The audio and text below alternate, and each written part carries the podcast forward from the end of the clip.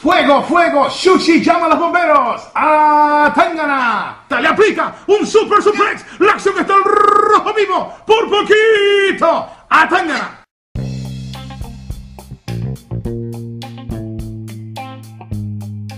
Bienvenidos nuevamente a otro episodio de ¡Qué luchaza! Con Chico y Dani. Este episodio vamos a estar hablando de Bad Bunny y de todo lo ocurrido más o menos en la semana de AEW, WWE y toda la vuelta. Pero antes de eso, Dani, ¿cómo estás? Estoy ensalzado. ¿Y tú? Ensalzado y desde la tercera cuerda estamos activos hoy. Desde la tercera cuerda, como pone. Siempre. Pero ya Rumble. Porque, mira, conmigo no. Conmigo no. Conmigo no. Y vamos a empezar con eso. Vamos a hablar sobre el tema del merch de Bad Bunny y cómo se ha manejado todo eso de las ventas. Para empezar, eh, en mi conocimiento, este, ok, hemos visto en WWE que sea Mayweather, a Snoop Dogg, a. ¿Qué celebrity más? A Gronk, a Gronkowski. Ajá, el que estuvo en el Super Bowl, que es el NFL. eh, anyway, pero que yo sepa, esta es la primera vez que hacen merch run y tanto. Y que se va sold out. Exacto. Y, por ejemplo, para los que no sepan, Bad Bunny suelta una primera colección oficial de colaboración con WWE en WWE Shop para celebrar su presentación en el Royal Rumble, ¿verdad? Pero ¿qué pasa? La presentación de Royal Rumble en ese drop fueron una t-shirt, una camisilla y un hoodie. Solamente un color que fue negra. Creo que ese, en ese fin de semana fue lo más vendido en todo el 2021 por encima de cualquier luchador activo en la compañía, incluyendo sus campeones, ¿me entiendes? Que como establecimos en los otros episodios, su campeón WWE Drew McIntyre y el Universal Roman Reigns. Queriendo decir que, por poner un ejemplo, lo más seguro, bien mal, pero pues. Queriendo decir que si Roman Reigns vendió, digamos, 100.000 camisas, pues Bad vendió más que 100.000 camisas. Y eso está al garete. No, yo, yo te voy a dar con esos facts. Yo te voy a dar con ah, tú tienes el número. Yo tengo los facts. Ok. Mira. Bad Bunny vende. Ah, bueno, antes de esto vamos a hablar del otro drop. Ok. Bad Bunny vende todo de Royal Rumble sold out en dos días aproximadamente. ¿Qué pasa? Al, a ese- a la- al día que confirman que todo está sold out, WWE Shop suelta otra colección. Que es con el, lo de. Como empezamos con lo de conmigo no. Que eso es lo que él dice cuando se para, como que conmigo no, conmigo no. ¿Me entiendes? Porque le rompieron la mesa de DJ. Exacto. Y él se tira la cuerda. O sea, estamos Ajá. estableciendo ahora el timeline. Exacto.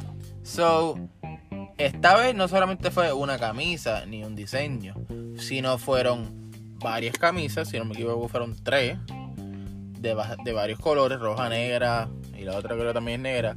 Fueron dos hoodies de camuflaje, o sea, que básicamente el diseño es como que el dibujo del tirándose en una, y la otra es como que conmigo no, y él tirándose también. La silueta, por decirlo así, como el logo de Jordan. Exacto. Y la otra, creo que había, ah, la otra es la de Royal Rumble, que es como que la foto como tal de cuando él se tira y dice Royal Rumble y va a poner cosas. Ajá. Y con todas cuentan con el esqueleto en la parte de atrás. Ajá. Y Y los creo que la de Royal Rumble tiene conejito. Exacto, exacto. No, pero esa es la primera. Ah, ok. La nueva es como que la foto nada más Ok, del tirándose. Y entonces los hoodies como tal, este, contaban con el esqueleto en el brazo. Yo me entero que sale ese drop, le mando la información a Dani y le digo, mira todo esto, vuelta, durísima. Eso fue como a las 2.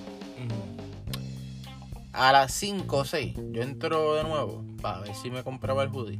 Pero el hoodie ya no está. O sea, el hoodie se fue soldado en 3 horas, 4 horas.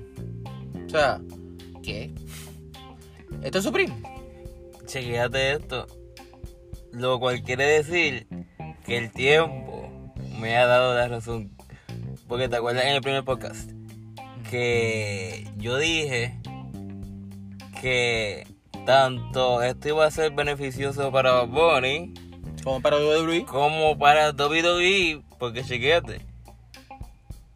Si en dos días su merch vendió más que Roman Reigns en un año, digamos, ¿verdad? En, bueno, vamos ¿O a en cuánto tiempo? 2021, eso contaríamos dos meses. Ah, bueno, pues si en dos días él vendió más que en que Roman meses. Reigns en dos meses, eso quiere decir, tú sabes, eso quiere decir que la gente que está comprando ese merch no son fans de lucha libre, son fans de Bad Bunny que están metiéndose en WWE, que están consumiendo productos de WWE, así que esto todo todo todo estos beneficios para WWE, lo cual quiere decir que lo van a seguir llamando para futuras ocasiones, So- comprobado. Ok, so establecimos ya que el se va a soldar un par de horas y entonces las camisas contaban como con estilo pre-order.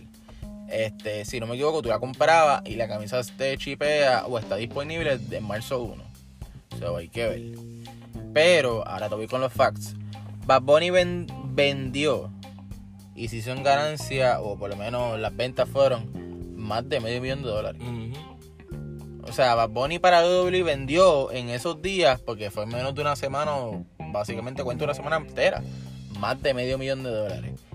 Y entonces, e incluso, los top 5 espacios de www.shop.com, los primeros 4 le pertenecen a Bad Bunny. Hmm. O sea, la camisa número 4 que más se ha vendido es una camisa de niño par- de un estilo de los de Bad Bunny. Entonces, la camisa número 5, ahí va Roman Reigns, que es el campeón universal. Pero Roman Reigns nada más le llega un 65% a lo que está la posición número 4, ¿me entiendes? Ujú. O sea, no es cerca. Sí, o sea, sí, hay un sí, 35% de diferencia. So, a esto llévale que la Bad Bunny ha aparecido ya dos semanas en Montenegro. Ujú. O sea, esto está empezando una relación y, por ejemplo, hay gente pensando, mira, Bad Bunny firmó, Bad Bunny firmar un contrato. Esto no, en WWE no, no trabaja así eh, con, las, con los artistas que vengan, en WWE no es así. Es o sea, por aparición, no por contrato. Exacto, porque realmente la gente que no está envuelta en la industria de lucha libre, que no sabe esto, los luchadores trabajan como independientes. O sea, No son empleados. exacto, no son empleados técnicamente. Aunque trabajen los días que trabajen, ellos no son empleados. Por eso, o sea, hay una gran revolución sobre eso, pero técnicamente no son empleados. Es para no darle beneficios, para no esto, para no lo So, otro. Bad Bunny, ahora mismo lo que básicamente están haciendo es como que, mira, el primer, yo me imagino que la conversación fue esto. Porque Vince McMahon no sabe quién es Bad Bunny. ¿Me entiendes? El dueño es grande de la compañía. Mucho, yo imagino que fue un experimento para él. Que lo lograron convencer. Y a la primera semana, ver esos números, dijeron, mira, ver la semana que viene otra vez. Claro. Porque esto se va a convertir en algo. O incluso ya lo tenían planeado el experimento, pero él no se esperaba en este La éxito. recepción, exacto. En verdad, yo sé que WWE no se esperaba este éxito porque, por ejemplo, yo estoy en grupos de, ¿verdad? De fanáticos de lucha libre americanos, que básicamente en ese grupo los latinos somos minoría.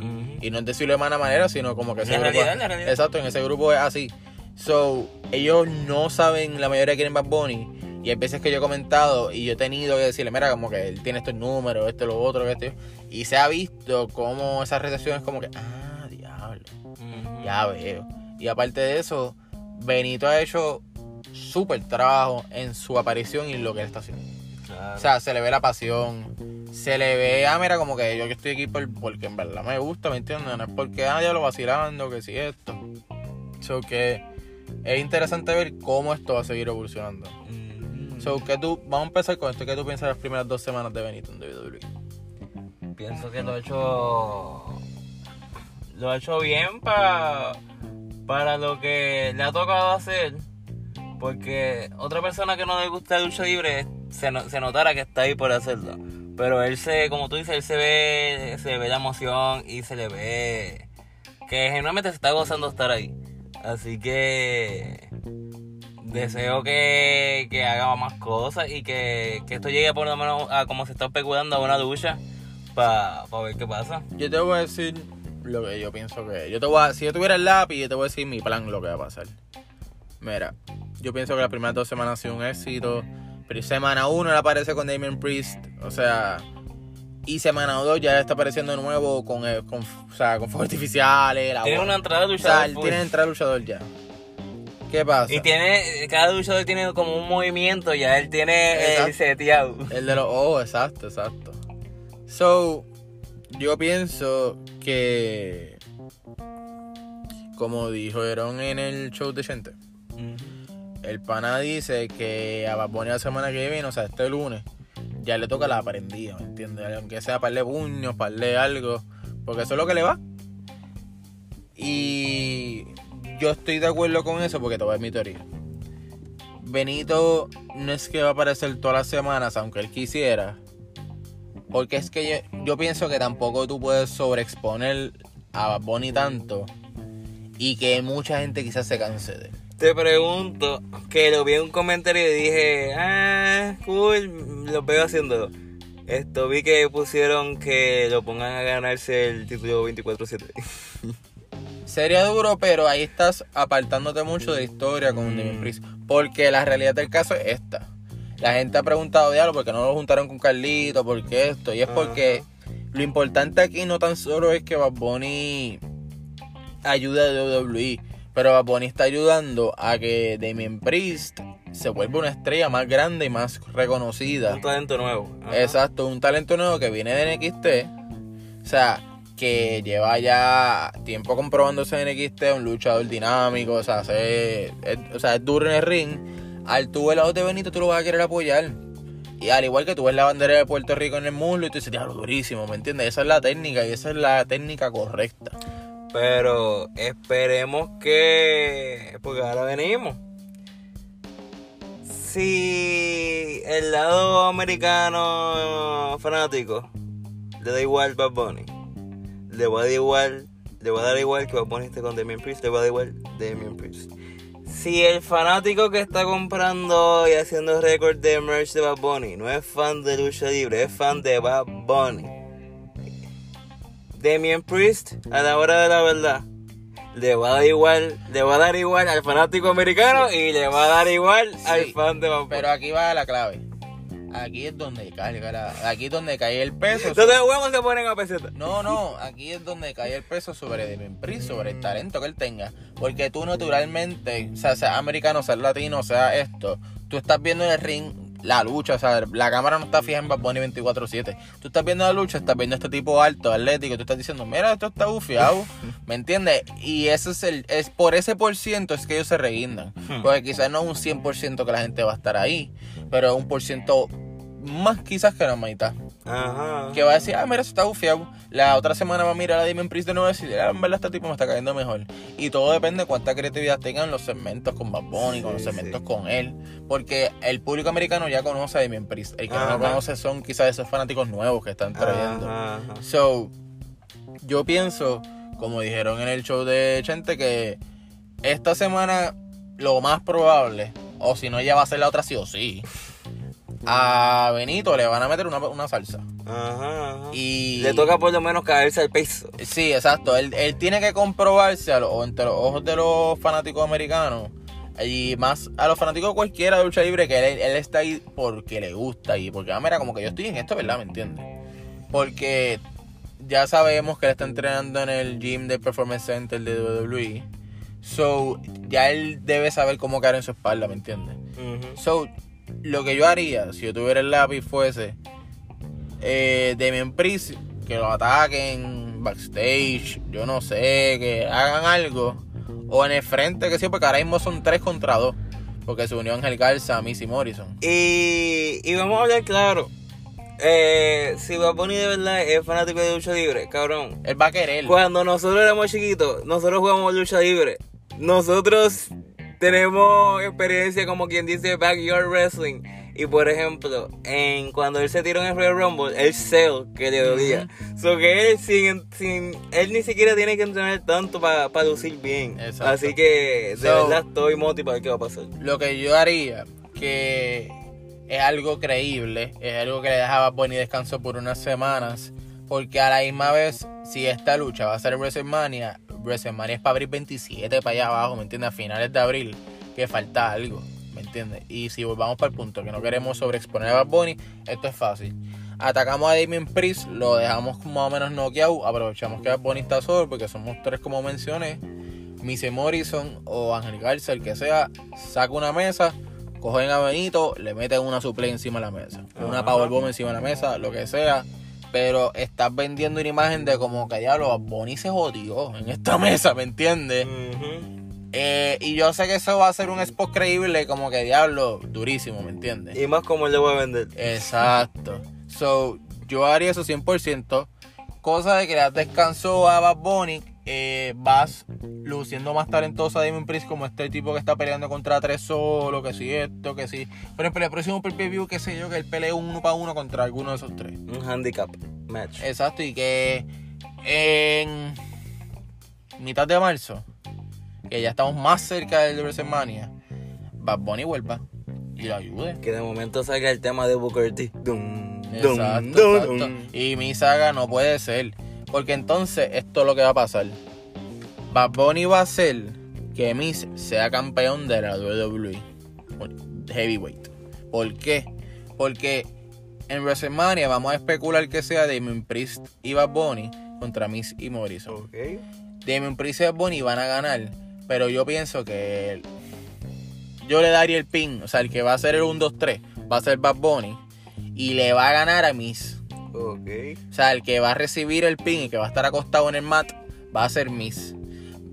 Y vas a humillar a Miss a un nivel que él se va, en- o sea, se va a molestar tanto que va a coger a Morrison y le va a decir, ya yo no estoy para esto, ¿me entiendes? Ya yo me cansé de ti, me cansé de todo esto, nos vemos. Miss se va a ir y en la última pelea, cuando Edge le gane a Roman Reigns o le gane a Drew McIntyre, porque pienso que Edge va a ganar ese título, Claro. Miss va a aparecer y le va a, ganar, le va a quitar ese título con el Money in the Bank. Falta de respeto. Si le quitan el título a Edge, esa Le van a, Falta de Miss respeto. le va a quitar ese título No. a Edge en esa misma noche. No. Y todo esto va a ser porque va Bonnie y le gana a Miss. So, ¿Tú quieres decir que por culpa de Bad Bunny, Edge va a perder el título en WrestleMania? Eso es así. ¿Te fuiste al carete? Eso es así. Eso es así, pero o sea, Bad Bunny va a, Aquí llamar a Hugo Sabinovich a decirle esto ahora mismo. Bad Bunny va a causar que Miss se vuelva en ese rudo de verdad. En vez de hacer los chistecitos que hace ahora, va a ser como que ya yo no estoy para esto. Ya me cansé. Voy a cacherín y voy a hacerlo en la persona que más cachea las cosas cuando las debe cachar. Y eso va a ser Edge. Porque Edge gana el Rumble. Va a hacer que Edge tenga este momento como diablo durísimo. Hasta que Miss aparece. Y todo esto va a ser gracias a Benito. Me mandé, Yo pienso que en WrestleMania, me mandé. cuando The Miz vaya a cash in, gracias a Bad Bunny, Edge va a ganar. Y va a ganar a The Miz. Bad Bunny se va a meter de nuevo. Se va a meter de una y Sí. y ayuda a Edge. Edge y Benito en un tag team, tag team champion. Real. Y, hace, y Bunny hace un tema llamado Rated R. Oye, eso está, eso está interesante. So, esa es mi teoría con todo lo de Bad Bunny. Eso es la explicación de hasta ahora, ¿verdad? De lo que ha pasado con Bad Bunny. So, Ah, y hoy en TMC salió Miz hablando sobre Bad Bunny, así que eso está interesante. Exacto, TMC reportó con un video que Miss le quiere romper la quija. Está modesto, Miz. Está molesto. So, esto está bufeo, en verdad. La, la, cogieron la persona correcta para, invol- para involucrar a Bad Bunny, ¿me entiendes? Y lo que yo, obviamente, no es porque lo dije yo, pero si hacen eso, caeré exagerado. Porque va a hacer todo un sentido, ¿me entiendes? No es por yo decirlo, es porque hace sentido. Es una buena historia contada. Este, so, eso es lo más importante que ha pasado, por lo menos para nosotros, en el mundo de la WWE esta semana. So, vamos para el mundo de AEW. Y Dani, en el mundo de AEW esta semana fue un choque de trenes. Fue un choque de wow. De quién es el más que manda aquí porque En manda- AEW. Sí, Ajá, ajá. porque el más que manda aquí se llama Kenny Omega. Y Kenny Omega, como les presenté la semana pasada, es el campeón mundial de AEW. Dani, ¿qué, Sí. ¿qué tú piensas de Kenny Omega? Kenny Omega. Es que. Si yo fuera la mano invisible. No, pero en realidad, si yo fuera la persona que está buqueando como que todo eso. Al principio, Kenny, cuando Kenny Omega ganó el título, su personaje se veía más, más pillano, más heel. Y como que con el tiempo se fue ablandando y poniendo más chistosito. Y lo están tratando de menos en, en como que Kenta dijo fuck yo no estoy aquí para ti. Y como que en mi, en mi ojo le quitaron la importancia con un tiempo que yo llegué a ver como diantre estaría duro que se vaya a Japón, gane el título, lo vi invencible en cierto punto. Pero ya se ve como el personaje, o sea, ya, ya se ve como, como ya empezó que no tenía dirección, Kenny Omega, era un tipo más. Lo que pasa, lo que pasa, en mi opinión, con Kenny Omega es que, por ejemplo, Kenny Omega viene de proveer pele- luchazas Ajá.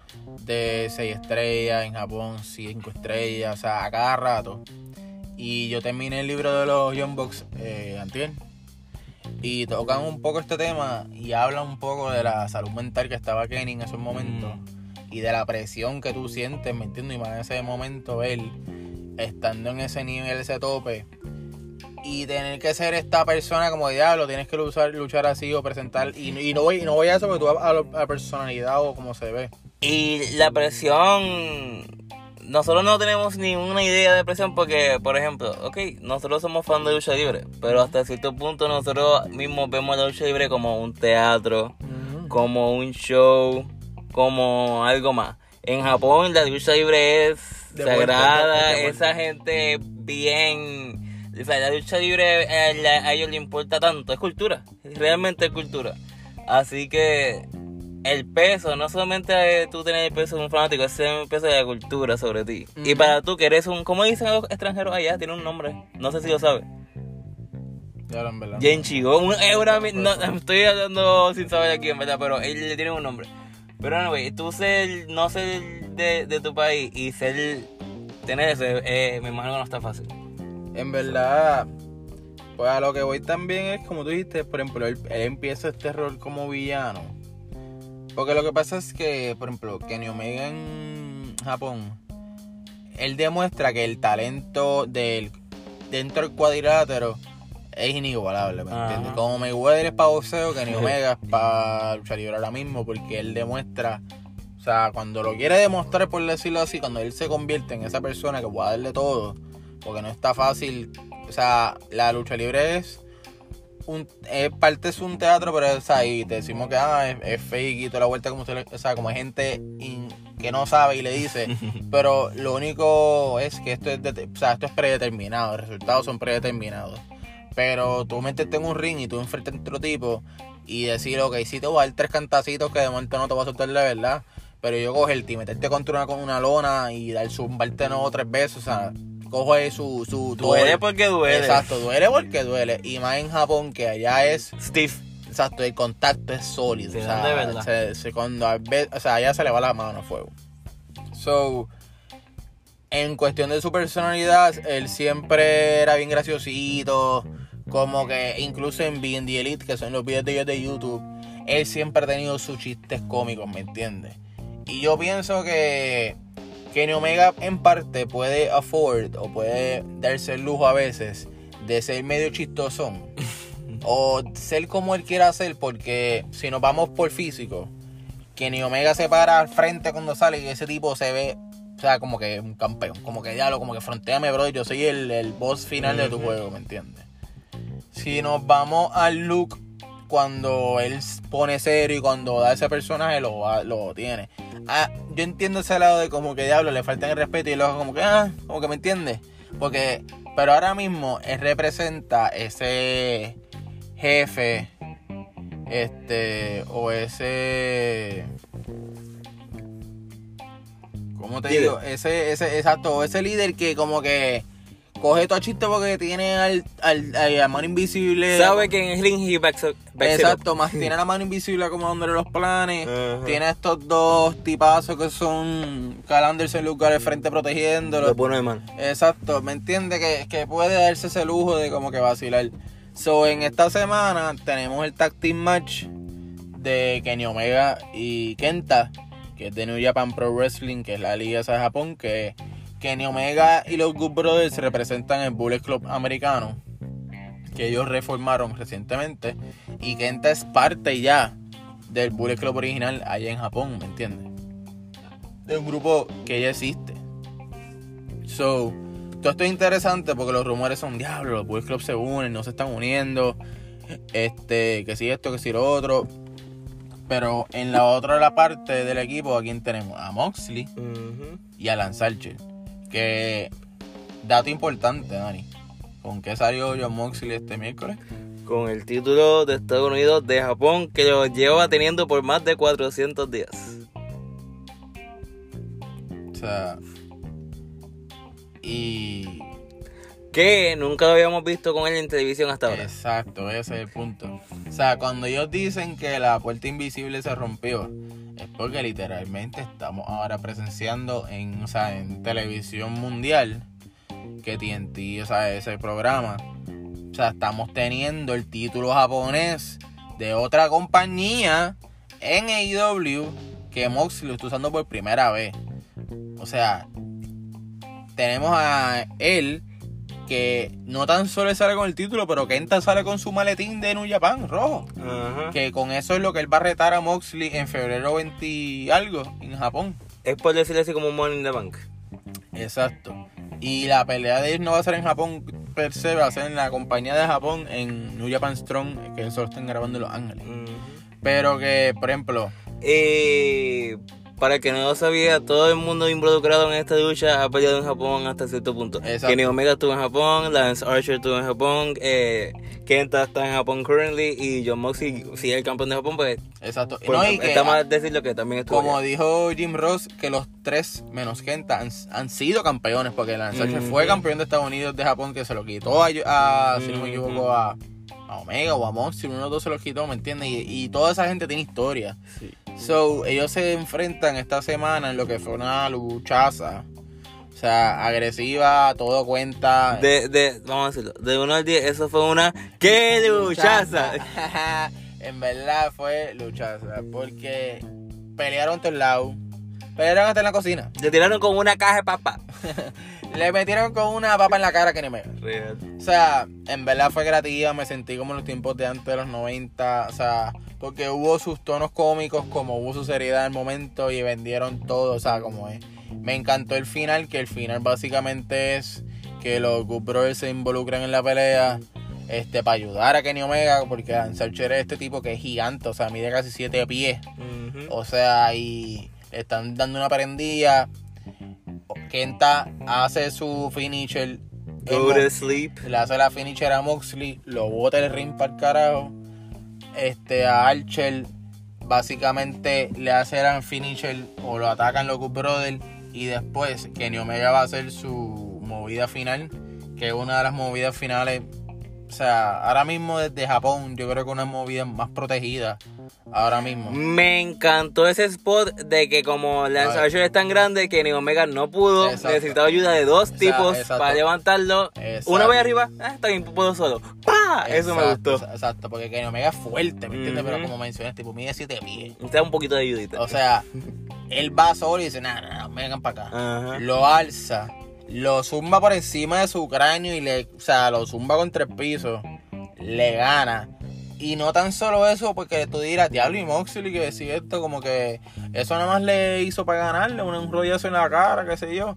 Brother, te pone la cámara por punto cinco segundos que Kenta está prendiendo a Moxley en el piso, o sea, La lucha ya se acabó y como, yeah. él le está cayendo a puño en el piso. O sea, so, all around, luchaza, Kenny Omega on top de nuevo. Bullet Club está gobernando por lo que se puede ver. So, la próxima semana va a ser interesante porque, si no me equivoco, va a ser eh, febrero 17. Y eso significa que va a ser el AEW Dynamite antes del fin de semana cuando se enfrente Moxley y Genta. So, no sé qué pase. Este, en verdad, no sé si veremos más miembros de Bullet Club aparecer en AEW. Que no me sorprendería, ¿me Yo entiendes? sí creo. Porque están faltando el respeto un poco. So, ¿tú piensas que. ¿Tú piensas que Kenta gana, le quita el título a Moxley? Sí. ¿Y por qué? Porque. No, no. ¿Cómo? Es lo que quise decir. Clean. Le gana limpio. Yo no pienso que le gane a limpio. Yo pienso que le gana limpio. Pero bueno, esto, pienso que sí porque ya es hora de que ese título vuelva a subir. Sí, sí, como sí. Yo dice. pienso que Kenta gana, pero yo no pienso que gana limpio. Y- Y pienso, Interferencia. sí. Y pienso que, por ejemplo, esto es un Tommy Dame. Quizás Kenny Omega no aparezca en ese evento a ayudar a Kenta. Quizás no. Pero quizás sí aparezcan los Brothers. Mm. Y sea como que un mandado de Kenny Omega, ¿me entiendes? Sí, sea como sí, que sí. una señal de como que me entiendes. O que aparezcan con Don Callis y ya. Exacto, algo así va a ser. Yo pienso que eso es un right, o sea, es una decisión buena de negocio. O sea, y después de ahí va a ser interesante porque ahora. yo, yo te doy el título, pero por exposure. O algo Exacto. así. No, y. Ahora va a ser interesante porque, por ejemplo, vamos a tener un título grande en las manos de alguien del Bullet Club de Japón. Y vamos a tener, ya básicamente tenemos a alguien que quiere ser el coleccionista de títulos en el Bullet Club de América. Ujú. So que todo esto se pone más caliente y pica y entiende. Pica y se entiende. so, aparte de eso, por lo demás, tuvimos a Darby Allin que retuvo su título TNT contra Joey Janela. Este, Hangman firmó aparentemente un contrato con Mahardy, que Mahardy quiere estar lucrándose del mundo. Vamos a ver qué pasa ahí, porque supuestamente hubo unos cambios de papeles, no sé. Vamos Hubo un switcheroo. Pero vamos a acabarlo con una noticia importante que pasó. Y es lo de que tengo en mi camisa hoy. Dani, ¿qué pasó con Inner Circle? Y explica quiénes son Inner. Circle. Pues este, vamos a cerrar el podcast con este tema. Todo así. Ok. Pues el Inner Circle. El círculo de adentro. El círculo pequeño. Fue un grupo creado por Chris Jericho En la primera noche de IW. en la primera noche de EW. Y si no me equivoco, el primer integrante además de Jericho fue Sammy Guevara, ¿verdad? Básicamente, exacto. Todos fueron a la vez menos Hager. Ok. Nos dimos cuenta que Sammy estaba Pero- era parte porque en el momento que atacan a quién fue a, Co- a Cody o a, ¿a quién fue que atacaron. Sí, creo que fue a, a Cody y a todo Elite. Ok, pues en ese momento ya, ya uno supo, ok, aquí Sammy Guevara es parte de esta gente. So, los integrantes son Chris Jericho. Era Sammy Guevara. Santana y Ortiz. Y después se fue incluyendo Jack Hager, que antes era conocido como Jack Swagger. Exacto. Después, más reciente, MJF. Wardlow es parte, ¿verdad? Exacto. Pero.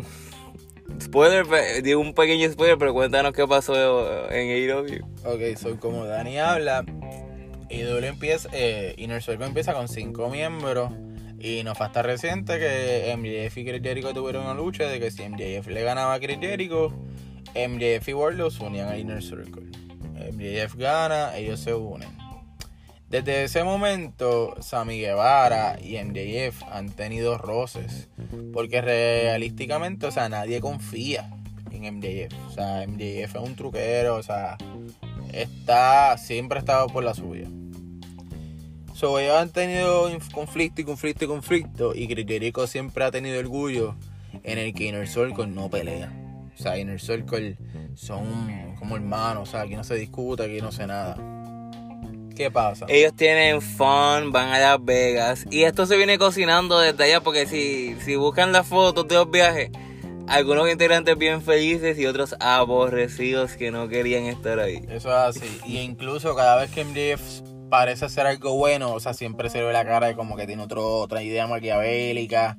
So, esta semana se ve como Sammy Guevara ya está básicamente alto porque eh, no soporta el MJF y él piensa y él le dice, o sea, al pedirle a todo el mundo que se vaya para tener una discusión con MJF, él le dice a MJF, ah, yo sé que tú te estás tratando de controlar al Inner Circle, o sea, tú quieres tomar la posesión de Inner Circle porque ahora mismo el líder es su tag team partner, eh, Chris Jericho.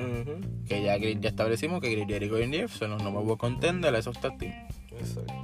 So, ellos están discutiendo, discutiendo, discutiendo. Y MJF en picha pone a grabar la conversación en su teléfono. Y él discute y le dice, ah, Sammy, yo pienso que tú eres el que te que posee el control de Inner Circle.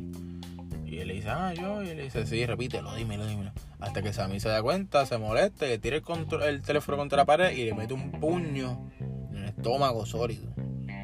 So, al, esa noche, eh, y MJF pelean contra The Acclaim, que es un grupo nuevo. Y MJF sale con las vendas, todo chaval. Y le dice que a Chris Jericho... Con las vendas por un puño. Exacto. Sí, MJF es el ultimate seller, es verdad. O sea, MJF está pasando. Y Chris Jericho lo ve sorprendido y MJF dice, ah, Sammy, ahora me dio un puño, que si esto, ¿sabes? Pues porque pienso que más, poco me rompe la costilla, que si esto. Y nada, pasa la pelea, termina MJF y Chris Jericho ganando y al final de la lucha, Sammy Guevara sale, mira la cara de Jericho y le dice, yo te lo advertí. Si yo volví a tener problemas con esto esto sigue pasando, yo me voy a ir. Y, MJF y le dice como que, ah, ¿de de qué? ¿De qué tú hablas?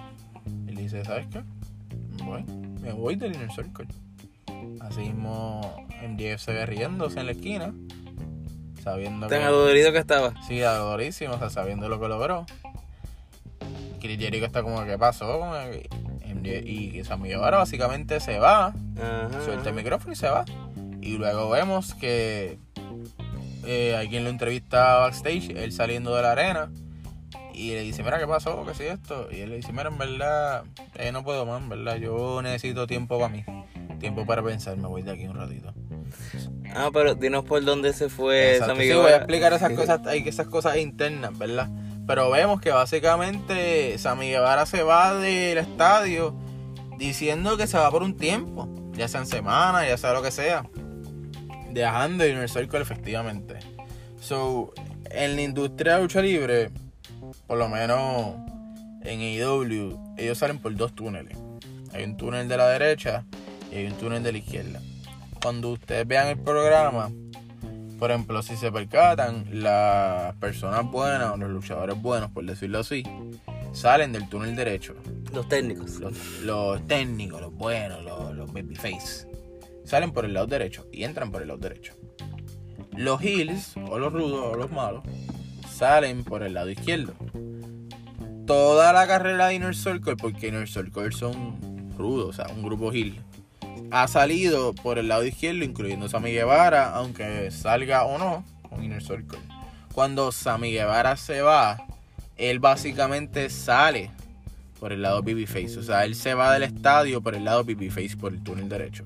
Efectivamente, dejándonos en picha saber que él se ha convertido en una Que era persona bueno. buena. Exacto, Ajá. él ya dejó de ser esa persona, ¿me entiendes?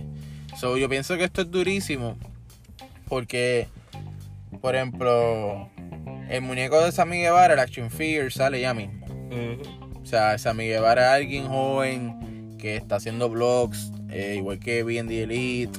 O sea, tiene su, su público, alguien que le encantan los figures, los pop. O sea, que alguien cool que lo puedes empujar más como un babyface que como un heel. Y aparte de eso, él es el único de Inner Circle que es tan atlético, ¿me entiendes? Y hace tantas cos- cosas y, y se inventa. Es más joven. Exacto, y se inventa estupideces y le meten con un carrito de golf, ¿me entiendes? O sea, él está, o sea, él, él de verdad que se busca el joseo. Y considero que, aparte de eso, esta es la magia de Chris Jericho.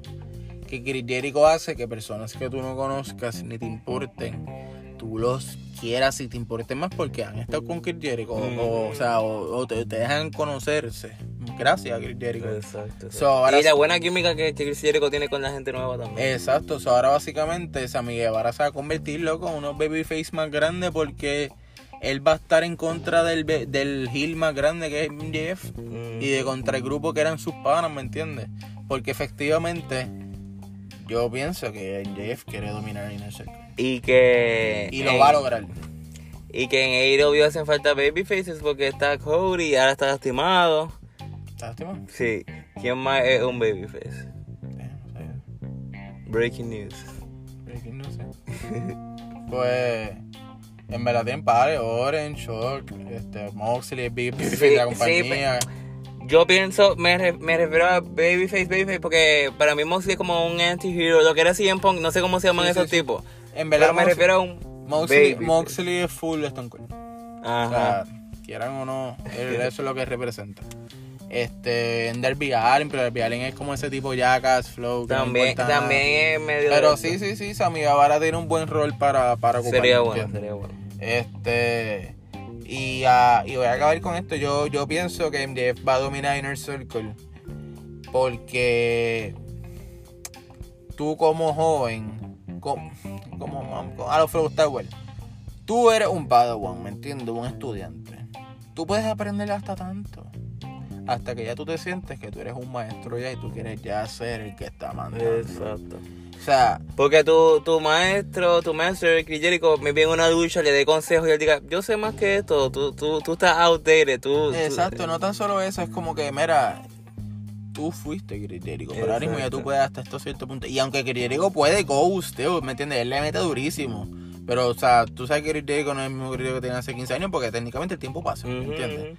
So, de aquí a un rato, ponte que no sea aquí, no tiene que ajorarse porque no quiero que se ajore, porque tiene que ser algo que, durísimo. Ya la gente le canta el tema que Jericho cuando sale.